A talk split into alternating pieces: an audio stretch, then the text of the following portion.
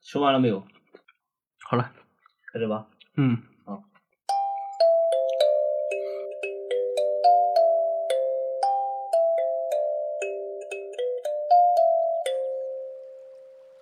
Hello，大家好，欢迎收听机动单车，我是小贤。我是夹鸡腿，嗯，好，那老我师们今天我们还是接着上期的那个好故事讲 吧。我们书接前文啊， 书接前文对，我继续开始啊，嗯好。然后说到音乐啊，音乐就是一个非常非常讲究的一种形式了，一种礼仪形式。姐，这个就是那个文化生活的享受了，对吧？对对对，嗯老百姓肯定不用讲，这个肯定是他没有这个这种文化生活的一些享受事情来做的，对就得他提供这些服务的。你像听音乐啊，嗯就这样，基本上天子呢就是听大型的那个大型歌舞剧呗。演演唱会，哦，就就是那种组合乐啊。你看古代呢是按照叫一友，一友呢是八个人，天子听八友，嗯就是六十四个人去给你合奏的乐曲。嗯，它是组成一个方阵，然后呢面向四方去演奏。而这个诸侯呢，就只能是三面六友，缺北面，嗯，对吧？你这六友就是六八四十八，这四十八个人来给你去演奏一个合奏乐。呃，卿大夫呢就是两面四友啊，嗯四六四八三十二就三十二个人。然后呢，士呢就是一面两友，就十六个人去给你演奏。嗯，就是皇帝是那个三百六十度环绕立体音，对 吧？然后是，然后是那个什么，就是那个诸侯呢，就是那个二百多少度？皇帝是七百二十度，诸侯王是三百六十度。打个比方嘛，你别太较真儿嘛，就是一环嗯一然后环减嘛。然后是那个士大夫了，对吧？嗯他就是那个双绕那个立体声是吗？然后最后那个什么，像士了，他就是变成那个单声道了，对吧？对，老百姓呢，就可能就只有在婚丧嫁娶的时候，可能会有一些音乐的这个享受婚丧啊吗。不是婚丧，就是 婚丧嫁娶嘛，它是也是不同的这个场面，有不同的这个乐曲去给你提供这样的一种算是情绪的辅助啊，情绪的辅助。而且古代周礼呢是非常严格的去界定你，你比如说你是诸侯，你就是不能听天子能听的乐曲，嗯，如果你是这个普通的百姓，你也不能听贵族的这些乐曲，你是不能听的。嗯，其实你像周礼哈，就是孔子其实非常崇尚于周礼的。你看孔子他所创立的这个儒家的学说啊，嗯，很多东西其实都是从这个周礼中去演化出来的。哦，而且孔子呢是非常重视礼仪的一个人。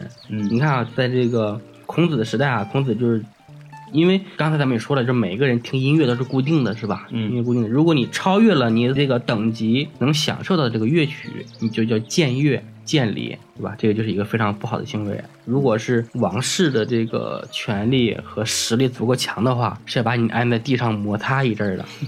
呃，当时呢有一个人啊叫季孙氏，就是说他呢就是用八友舞于庭，就是用六十四个人的一个乐团啊、去给他的这个舞蹈去配乐。孔子听到以后就说了一句非常有名的名言，叫“士可忍，孰不可忍” 。 你看啊，这个“士可忍，孰不可忍”这句话是一个我们外交部常用的一个词啊，就是用到一个非常严厉的一种外交状态了。当年在对越反击战的时候，我们的这个新华社的社评就发了一篇“是可忍孰不可忍”的一个 评论文章。嗯，这发布之后就打起来了。对，如果哪天你在这个外交评论上听到这个“是可忍孰不可忍”之后，就说明外交部把这个问题已经上升到一个非常严重的状态了。嗯，对战斗级别了，是吧？算是吧，准战斗级别。然后还有一个叫什么“勿告言之不预” 啊，“勿谓言之不预”，嗯，就是到时候你别说我事先没跟你讲。嗯，还有什么悬崖勒马这三句话，如果你听到了任何一句，就说明我们的外交部已经很生气了，你的好之为之，就这意思，就这意思。对，好自为之，嗯。然后你看这个古代的我们周朝的音乐啊，因为这个礼乐制度是这个周公发明的，嗯，而周公的儿子伯禽的封国是鲁国，嗯，所以呢，到春秋的后期被称为礼崩乐坏，就是诸侯们下面的人们都不按照这种礼仪制度去执行了。嗯，你比如刚才说的那个季孙氏啊，他已经是春秋时期的人了，就要八友五于庭，那么他已经就不遵守这种制度了，嗯所以呢被称为礼崩乐坏。然后随着呢，比如说一些像晋国。啊还有一些郑国啊，这些很古老的一些国家，逐渐的嗯被灭亡，还有田氏代起，古代的公卿贵族被破坏，很多的这些礼仪制度、章法、礼乐什么都失传了。嗯，但是保存最完整的是谁呢？是鲁国，因为鲁国是这个周公的直系的后代，嗯所以呢，鲁国是一直在保存这个周礼的这些什么乐曲啊、礼仪制度啊这些东西，在鲁国是保存的最完整。然后到了这个呃春秋的后期，有一个吴国的名士，这个名士叫季札，也是周王室的一个后代，嗯是吴太伯的第四个儿子。嗯这个人的品德非常的高尚，在当时和孔子被称为南季北孔。哦，对，就是他当时是在社会上享有非常高的名望， 要是他再努努力的话，可能现在我们就不孔子了，叫季子了。也有可嗯能对，但是他的学说可能没有被继承下来，失传了。然后呢，他有一次去出游列国啊，嗯，到了鲁国的时候，就是鲁国国君去接待他，因为他当时是这个社会上的大名人啊，嗯这个尤其是在贵族之间，比如说谁接待了他，谁见了他，可能你的地位就跟着提高。社会顶流呗。对，然后呢，他去了之后，他就跟鲁国说：“我想听一听周乐。”而这些乐曲在有的国家可能就已经失传了，没有听不到。然后呢，鲁国的国君就把自己的这个乐队找过来，给他去演奏，嗯演奏了很长的时间。然后呢，而且一般鲁的国就当这个对，而且一般的人去鲁国，或者一般的国君去鲁国，嗯鲁国的国君都不会给他们演奏这么多的乐曲。据说是给这个季札是演奏了一个遍，把这个周乐。可能也让他想让他听一听这个正不正规呗，对吧？ 对，但其实季札作为一个吴国啊，说实话就没有开放的地方，一个蛮人，他可能也没有听过，可能听啥都好听，内心很受震撼啊。嗯所以呢，这个音乐呢，在古代非常非常重要。然后在礼乐制度熏陶之下啊，这个贵族们都养成了一种仁人君子的这么一种作风。 嗯，对你，比如说你是一个贵族，你可能什么事情都非常非常的讲究。你像在这个法国大革命的时候，把法国的国王跟王嗯妃要拉上这个断头台去砍头的时候，嗯那个法国的那个王妃，嗯，当时是踩了那个刽子手的脚一下，他回头还说了一句“对不起，先生”，嗯，所以就是非常有教养、有涵养的一种。下面我们讲一下这个古人的这个在礼仪上啊，嗯是多么多么的不可思议。嗯现在我们觉得是不可思议，但在当时呢，是贵族们普遍要执行的一种一种状态。嗯那么这种状态，这种礼仪在哪种时候最能体现呢？就是你生死的时候。嗯，对，古人婚是丧嫁娶的时候，这些礼数是最复杂的，是吧？呃，对，这些是最复杂，但是在但是你在生死的时候，你的礼仪体现出来，嗯才是能够深入骨髓的一种体现。嗯我们就讲几个啊，就是讲春秋后期，嗯就是礼乐跟春秋前期的一种状态。嗯那比如说后面我们出了这个三十六计，出了《孙子兵法》，就是我要弄死你，不管用什么手段，是吧？嗯我赢了就行了，对吧？嗯后面就是史书是胜利者的书写，嗯跟在古代是不一样的。古代比如说你想去当兵打仗，你是个平民，嗯啊，对不起，你是没有资格的。哦古代打仗呢，就只是贵族之间列阵，主要是那种车战，古代都是车战，一辆兵车啊，上面有甲士三人，然后呢，呃，下面有部族七十二人，嗯打仗主要呢就是靠双方都把这个士兵摆好这个阵型阵型对吧？都排好，然后呢，双方开始共同击鼓，击鼓之后呢，这些人开始正常的去推进，嗯然后比如驾着车相互冲对冲是吧？嗯所以呢，古代的这个打仗啊，就是贵族之间的一种较量，类似于体育竞赛。哦，对，其实死人很少，而且大部分的死呢也是受伤之后，可能治疗条件不好感染死掉的，也有可能是意外。嗯比如说这个跟现在的比赛一样，可能这个比如赛车啊什么之类的比较激烈哈，然后你这个车开太快把持不住，人飞出去了，然后撞石头上死了，就这种。所以古代呢，打仗是贵族之间一种算是礼仪的较量啊，就是 体育竞技啊嗯，反正很少死人。但是到了后期，随着这个春秋无义战，从春秋时候开始礼崩乐坏，然后大家就开始不讲究规则。你看古别代打弄死你就行。对，国家打仗就是找一块平地啊，双方按照刚才那种方式去打，但是到后期就是老子弄死你就行了哈。嗯，这还讲计谋了。对，下面我们开始讲这个，就是讲一个非常有名的一个君主，叫宋襄公。嗯宋襄公呢，他其实有的人把他列为春秋五霸之一，有的人说他不是。这个宋襄公呢，他是谁的后代呢？他是商朝的后代。因为古代呢讲究不把人这个赶尽杀绝嘛，虽然你这个国被灭了，你商朝、你朝代被灭了，但是呢，我要给你划出来一块封地，然后呢，由你的后人来继续这个能生活，不是生活，是供养你的这个祖先，嗯，不能让你的祖先断了这个烟火。呃，因为古代对于这个上供祭祀这一个这一点来说是大于生死的，把嗯看得比命还重。就留点后人给你烧香呗，有点烧后纸对，给你后人一块封地嘛，让你自有自己的这个粮食可以给你上供。你比如说上供的时候，我要上供一头牛啊，一只羊，一一头猪，那你太穷没有也不行是吧？嗯那只有给你划一块地，你自己生产，就这样。所以呢，宋国呢是商朝的后代，嗯，然后呢，这个宋襄公呢，其实算是挺有志向，但是资质平庸，他就一直想恢复我大商的天下啊哈，嗯大商的荣耀。然后呢，在这个齐桓公，齐桓公算是春秋第一个霸主。嗯，齐桓公以后呢，宋襄公就主持了一次会盟。他的意思是说，大家推我哈，但我是主持人，对吧？那你们就推举我当盟主呗，对吧？我想当霸主，但是呢，别人瞧不上，嗯 别瞧不上，因为宋襄公他的爵位是公，对吧？公侯伯子男是公，爵位比较高。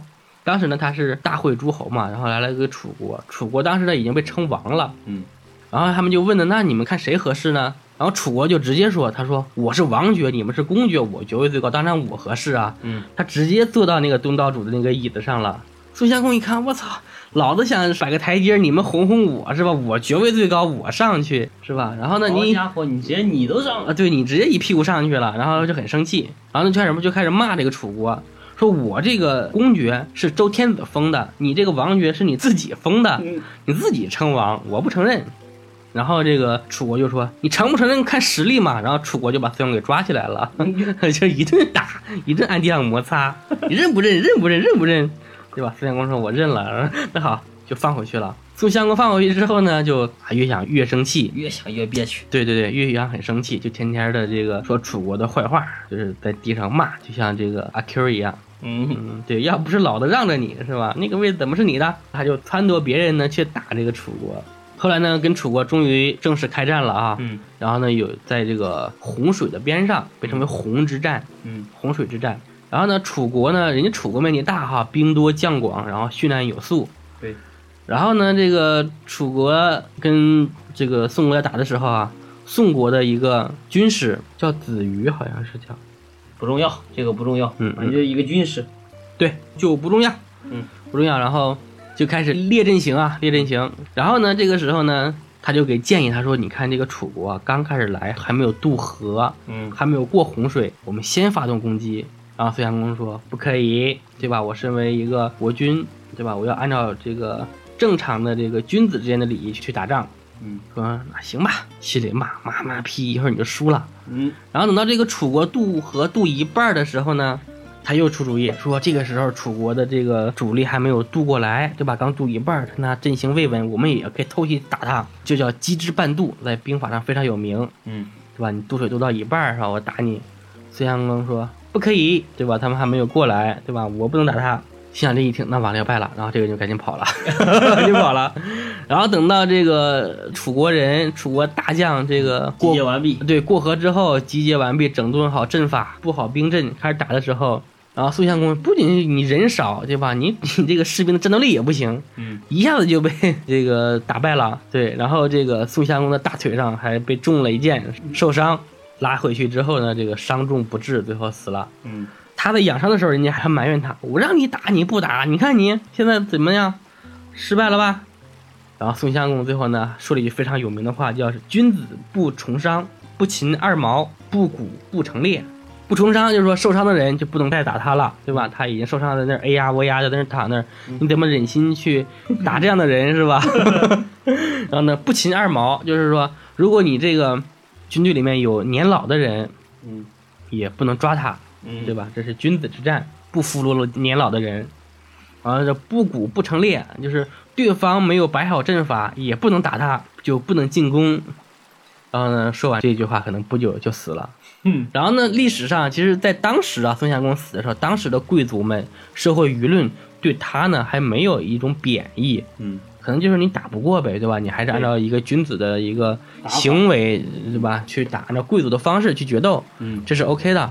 但到是后来呢，就是对，但是从什么时候呢？从宋朝的时候，宋朝的时候，这个我们那个非常有名的人物啊，给我们留下了很多背诵任务的苏轼嗯啊，他写了一个《宋襄公论》。嗯从这个时候开始呢，才开始对宋襄公这个评价逐渐的转为负面。嗯那么到了我们近代，我们的毛主席在这个写这个《论持久战》的时候，在里面写了这个宋襄公对他的评论是“蠢猪式的仁义”，对，就是已经完全转为负面了。嗯你看宋襄公这种啊，到时候呢就被评为负面啊。但是在前面呢，还有两个战争啊，咱们也可以去讲一下啊。嗯，就是说贵族战争是什么？是讲究这个竞技的方式去看待，不是说真打真杀哈、不是你死我活。就跟奥林匹克一样。对我们讲还是宋国啊，在公元前五百二十一年的时候，宋国爆发了华夏之乱。然后呢，十一月的时候，宋军联军，对吧？联合诸侯去和这个华氏的部队去打啊，嗯，在这个詹丘，在詹丘去章丘吧，詹丘，不是不是张，山东那个章丘是吧？不是，是不是，对，啊在那地方呢去打仗。在这个期间啊，宋国的公子成与这个华豹的战车不期而遇，然后两个人就开始搭弓射箭射对方。嗯然后这华豹呢，啊，手疾眼快啊，先搭了一箭去射这个呃宋国的公子。嗯这个公子呢，公叫公子成，这一扭头把这个箭躲过去了。嗯然后这华为非常手快，马上呢又要搭第二张箭，又要射第二箭。然后呢，这个时候这个公子成就喊了一句：“不更射卑鄙。”就是说，你射完一箭了，就该我射了。你马上射第二箭，你这个卑鄙的人！嗯华豹这一听，哎呀，这个不对哈，这个有点羞愧。嗯，那那哎行，你射吧。然后公子成啪一箭把华豹给射死了。 对，这就是古代的一种贵族的方式，就像你看英国啊、欧洲那种，在中世纪他们打仗的时候，双方排射嘛，就是啊列好阵型，都站一排，啪啪对射，是吧？